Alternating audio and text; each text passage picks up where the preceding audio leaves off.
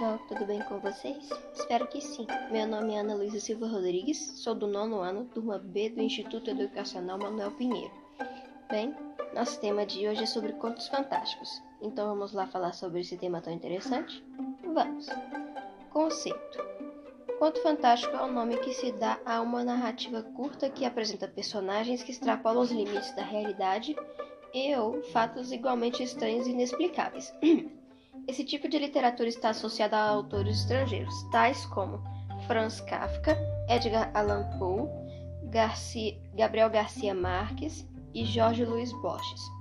Já no Brasil, os autores que dialogaram com o fantástico em suas obras são Machado de Assis, Erico Veríssimo, Mário de Andrade e Murilo Rubião. Agora, a literatura fantástica. A literatura fantástica traz elementos que contrariam a noção da realidade.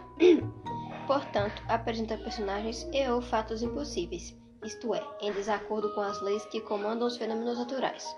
Como, por exemplo, podemos citar o livro A Metamorfose, de Franz Kafka, em que o personagem protagonista Gregor Samsa transforma-se em um inseto, algo naturalmente impossível. Para o filósofo búlgaro Tsvetan Todorov, na literatura fantástica, é necessário que o texto obrigue o leitor a considerar o mundo dos personagens como um mundo de pessoas reais, e a vacilar entre, entre uma explicação natural e essa explicação sobrenatural dos acontecimentos evocados.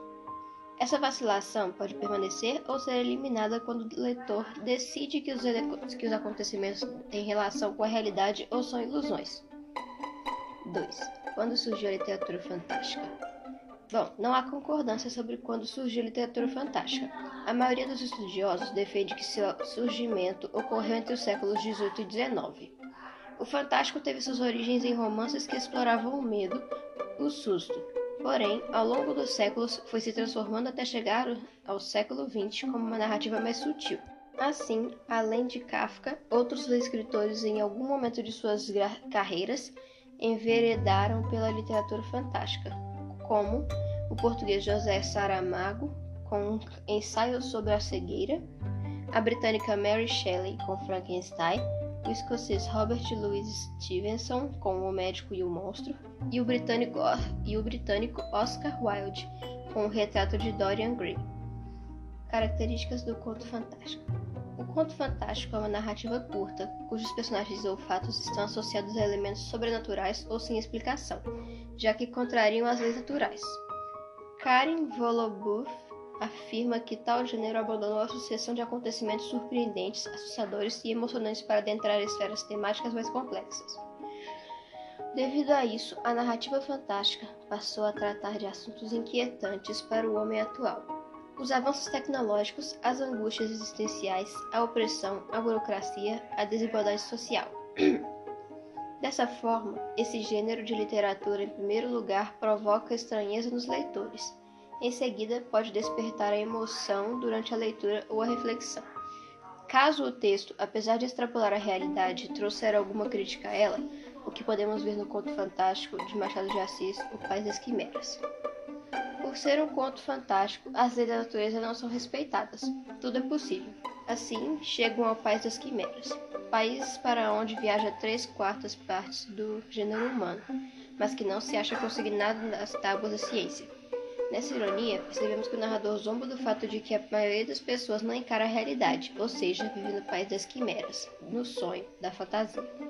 Dessa forma, o narrador, com o pretexto de relatar o que acontecia no país das quimeras, acaba fazendo uma crítica às futilidades do nosso mundo.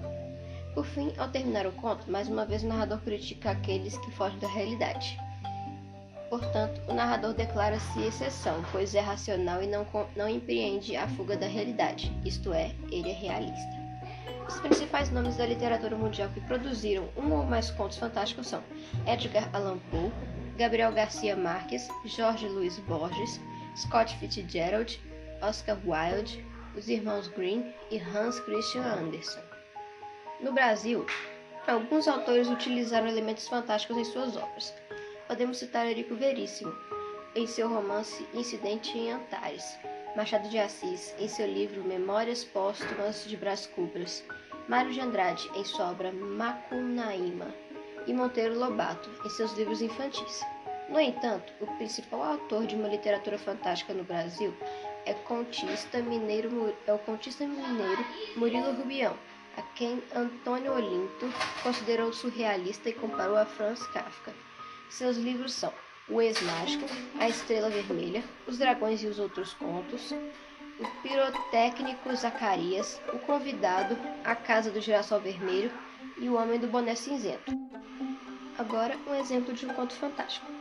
O conto Sombra, uma parábola do livro Histórias Extraordinárias de Edgar Allan Poe, é o registro de um narrador personagem da antiguidade, que parece escrever conscientemente para leitores do futuro. Ele narra sobre uma orgia velório, em que surge uma sombra que não é divina nem humana. A parábola, isto é, a narrativa alegórica, finaliza-se quando os convivos percebem que, na voz dessa sombra há uma multidão de seres mortos.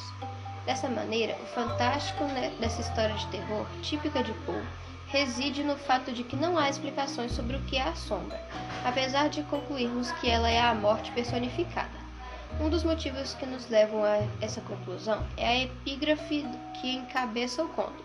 Sim, embora eu caminhe pelo Vale da Sombra, Salmo de Davi, que no texto bíblico é o Vale da Sombra da Morte. Apesar do nome, as Crônicas de Nárnia são contos fantásticos de C.S. Lewis que se tornaram filmes produzidos pelos estúdios Walt Disney. Para ilustrar o tema deste podcast, lerei para vocês um conto de Murilo Rubião, Teleco, o coelhinho do livro Os Dragões e Outros Contos. Este conto narra a história de um coelho que pode se transformar em diversos animais. O narrador colecionador de selos conheceu Teleco na praia, levando-o para sua própria casa. A partir daí, tornam-se grandes amigos. Teleco se transforma em vários bichos pelo simples desejo de agradar ao próximo. Gostava de ser gentil com as crianças e velhos, divertindo-os com hábeis malabarismos ou dando-lhes ajuda. Quando a não simpatizava com os vizinhos, como a agiota e suas irmãs, aparecia sob a pelo de um leão ou de um tigre. Assustava-os mais para se divertir por mal, que por maldade. Quando a polícia chegava à casa de Teleco, procurava-o, mas não achava, pois ele se transformava em coelho. Os investigadores irritavam-se com os queixosos e ameaçavam prendê-los. Certo dia, Teleco traz para casa uma mulher muito bonita, chamada Teresa. Agora, Teleco afirmava ser homem, que seu nome seria Antônio Barbosa.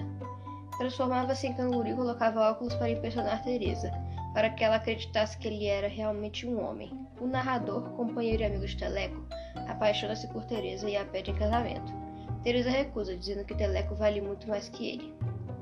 Passado alguns dias, o narrador conta que, ao chegar à casa, encontra Teresa e Barbosa dançando indecentemente de rostos colados. Indignado com a cena, separa-os, agarrando o canguru pela gola, aponta-lhe violentamente o espelho, perguntando-lhe se ele é ou não um animal. Teresa socorre Teleco, afirmando que ele é um homem. O narrador indignado expulsa-os de casa. Teresa, revoltada com a atitude, diz que fará de Barbosa um homem importante. Ele se torna mágico, fazendo muito sucesso na cidade. A paixão do narrador por Teresa esvaece e ele volta a ter interesse pela coleção de selos. Uma noite, quando o narrador está distraído a colar selos, vem por janela dentro um cachorro. Era Teleco, perguntando por Teresa. Teleco dá respostas confusas, transformando-se incontrolavelmente em vários animais. Está doente, com uma tosse nervosa, não consegue se alimentar, pois ora sua boca é grande demais para o alimento, ora é pequena demais, devido à sua constante metamorfosização. Desculpa. Cansado de vigiar Teleco vários dias, o narrador adormece. Quando acorda, percebe que Teleco transforma-se em uma criança encardida, sem dentes, e está morta em seus braços. E foi isso, pessoal. Espero que tenham gostado e até o próximo podcast.